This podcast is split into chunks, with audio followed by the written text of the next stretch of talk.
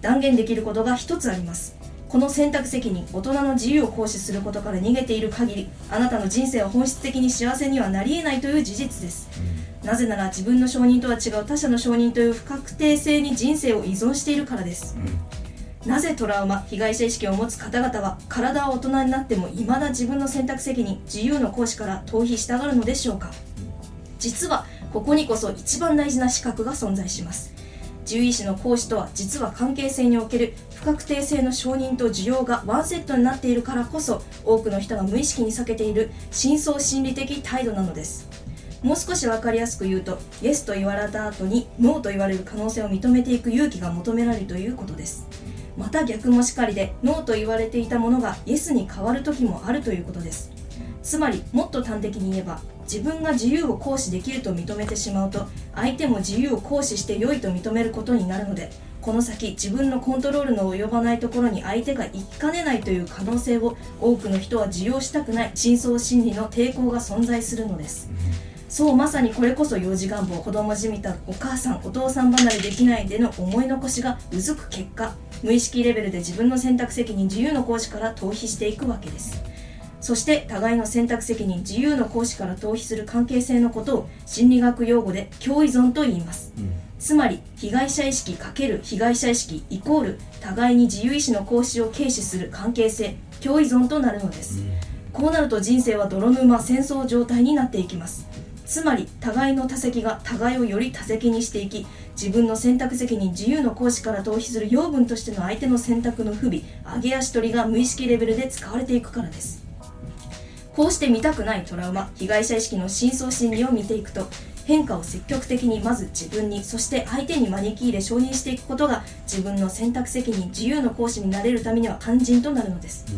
そしてその変化に伴い生じるリスク痛みやストレスも積極的に招き入れ感情の揺れにとらわれぬよう科学者のように作用反作用として有感で利害調整していく変化を恐れぬ勇気が必要となります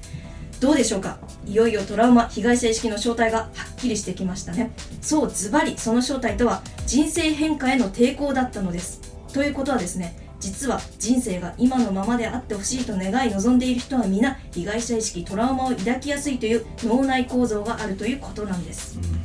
もしこのラジオをお聞きの方でいくつであろうとすでに人生変化に抵抗している感覚に思い当たる節があるようでしたら私はこう教示させていただきます人生の中心は間違いなく固定決定ではなく変化再選択の方にあります。もし逆のことを語る人がいたらそれは嘘をついています。このように変化しないものは一つもありません。逆を言えば固定化された環境など幻です。なのでもしすでに変化を恐れる方角にあなたの人生観が傾いているようでしたらそれはすでに中心を外していることでしょう。そしてあなたが変化する自由を使い慣れる時他者の変化する自由の交渉を容易に柔軟に承認していくことができるようになるのです、まあここもねさらっと流れちゃいそうな部分なんですけどやっぱりすごく重要だなっていうか大事だなって思うのはな自分の経験からもあってやっぱり全部人も物も自然も時間も全部流れてるじゃないですか止まってるものは一つもなくって、まあ、石ころでさえもね電子は細かく見ればスピンしてるわけですし常に変化し続けるじゃないですか。でその中でやっぱりこう人のね変化だったりとか自分の変化だったりっていうのを受け入れられないともうずっと辛いですよね。ずっと辛いんですよね。まあメンヘラ系とかってとにかく変わってほしくないっていう願望じゃないですか。ずっと好きでい続けてほしい。ずっと今のままの関係がいい。ずっと今のままのあなたでいてほしいとか。ずっと今も今の自分でやり続けたいとか。この生活とか関係性がずっと永遠にこう変わり続けないであってほしいみたいな。でもそういうのって100%無理じゃないですか。だってずっと変化し続けてるものだし人の感情とか考え方とか体とかってずっと変わり続けてるしなんかそれが逆にやっぱその家族の会があるんですけどぜひそれもねポッドキャスト聞いてほしいんですけどやっぱ家族の呪縛とかも結構そのずっと息子は息子のままでいてほしい娘は娘のままでいてほしいとかなんかやっぱそういう固定したものの見方をすることによってその息子とか娘がすごくこう窮屈に感じちゃうみたいなで家でするとか上京する実家出るわとかってなるわけじゃないですか。まあそういう全然そういう家庭じゃない人もいると思うんですけどね仲いい方ももちろんいると思うんですけどやっぱその人間関係で起きる窮屈さとか束縛とかね言われるものってやっぱり変化してほしくないっていう気持ちが出てるんだなっていうのはすごく思いましたしかしあなたがかたくなに変化を拒み固定された過去トラウマにしがみつく限り他者や環境の変化を恐れ続けるでしょう。さらには自分の肉体が追い続けるという変化はさらに怖い現象となって認識され続けるでしょう。その度若い人の時代とともに変化する自由の行使を妬み疎み否定するでしょう。それが幼児願望未消化のまま年を取るという末路であります。そんな方々が出産し親となる時彼らがさらに孫を迎える祖父母となる時家族間の共依存が増え文明の発展が停滞する兆しを見せるのも当然なのです、このようなことが歴史上繰り返されていることも私たちは明晰に理解しなくてはなりません。だからこそ大人こそこのトラウマ被害者意識という幼児願望の教養を学び直す必要があるのです。変化を恐れず変化を自由として使いこなせる強い大人に成長するためにそして他者の変化自由の行使に伴う痛みやリスクを背負える器量の大きい胆力を磨くためにここにチャレンジしていかなければ年を取ることがいつも恐怖の対象となってしまうあの子供じみた願望を自己選択責任自由の行使を放棄して叶え続けてしまいます。令和の大人はぜひ共にこの事実を学び直して自己選択責任自由意志の行使にどんどんと目覚めていきましょう。そう今こそ変化の時です。ういありがとう。はいありがとうございましたどうですか津田君はい。自己変革の時です。自己変革の時ですね。はい。そうですね。ねえねえ。何を思いますか？この被害者意識からの、まあ、卒業ですよね。はい。ね。お前が選んでるぞもそうですけどね。そうですお前は選べるぞっていうことがあるよね。これ結構励ましですね。励ましだよね本当はね、はいね。まあねここまでドラーってね来られるとうわ変化するの怖い怖いなって思う人もいると思うんですけどいやね全然ね全然そんなことないです。すごくねやっぱ進化ですよね。とどまってるっていう風に見えるけどやっぱ退化してて変化すると進化になってくなっていうのはすごくねこう学ばさせていただいて体感してるところではありますね。だからねぜひねこう怖いなって思っちゃうトラウマ系あるなっていう方もぜひね一回承認してしまって科学者のような目で感情に揺さぶられずね一旦メタ認知してもう一歩踏み出そうよとこう変化を受け入れようっていうところですよね。結構やっぱ自分が思ってる以上に選択肢があったことに気づけるとだいぶなんだ自由になりますよね。そうですね。はい。封印を解かれますよね。封印が解かれますね。ね。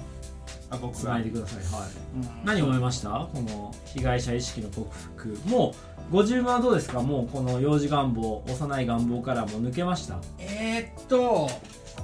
もうちょいですかね。もうちょいですかね。何が引っかかってますか？この話聞いてえってと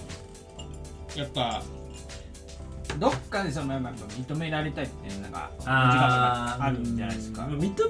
たいはあってもいいんだけど、はい。問題なのはその要は認められないこともあるっていうことを分かって認められたいと思ってるかってこと。認められない。そうそうだ認められたいっていうけど、はい。認められることもあるけど認められたのにまた認められなくなるってこともあるんだよっていうことが分かって認められたいっていうふうに選択してるかってことが。あーだそこまでそこまでそこまでないでしょ。だからそうそうそうだからこのトラウマ被害者意識幼児願望っていうふうに3つにつながったワンセットのお話の中で、はい。一番伝えたい要点っていうのは今の話にあるから要はイエスと言われることもあるけどノーと言われることもあるよ。ノーと言われることもあるけどイエスともあるつまり不確定性を受け入れるってことね、はい。つまり人生は決まりきったことは起こんないってことを分かってますか？つまりあなたがずっとイエスと言われ続けたいっていうふうに人と接してるってこと自体が幼い願望ですよってはい今回はここまでにさせていただきたいと思います。いやいかがでしたでしょうか？君が今の君になったのは誰のせいでもなく君のせいだよトラウマ幼児願望って何ですか？トラウマは全て嘘の封印を解くの回でしたがいやまあこれはなんかこうテレビとかねドラマとか、まあ、漫画とか音楽もね全部もうトラウマ系なんじゃねっていうのがすごくわかると思うんですよね。わかわかっていうか見えてもう封印解けて見えてくると思うんですよねそういうことが。えこれただのトラウマ系じゃんみたいな。自己選択責任から逃げてるだけじゃんって突っ込めるっていう特典。これやばいですよね。ここまで聞いてくださった方はもうあそういうことか。それをね分かるだけでもすごく爽快っていうかまあ自分のこともねももちろんですけどやっぱそういう風に世界がね一旦見えてしまうとあれなんだ？みんなただの幼児願望じゃんみたいなこう封印解かれるもう面白さがあるんですよ。もう面白い。でなおかつねその上でやっぱ自分がどういう選択責任を負ってもう酸いも甘いも受け入れるぜってなった時にすごくこう一皮むけるというか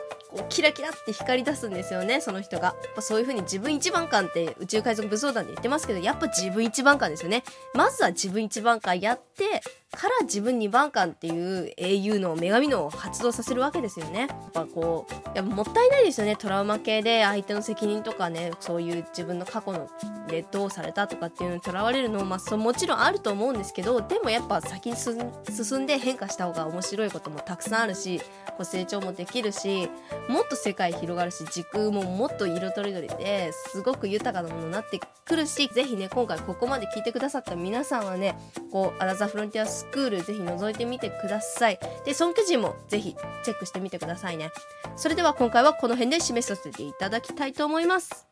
今日社長宇宙海賊武装団の皆さん今日も英知をありがとうございました。では今日は以上で宇宙海賊武装団ポッドキャストを終わりにしたいと思います。ちなみに宇宙海賊分相談ポッドキャストは2039年に向け脱東京一極集中の脱シティ文明アナザーフロンティアへ向かうために開設された近未来からのタイムフライヤーラジオです。もしこのラジオメッセージが妙に気になり耳から離れない方はぜひ仲間や友達職場の仲良しバイト先の先輩後輩など SNS を通じてこのラジオメッセージ下の説明欄からポチッとシェアしてください。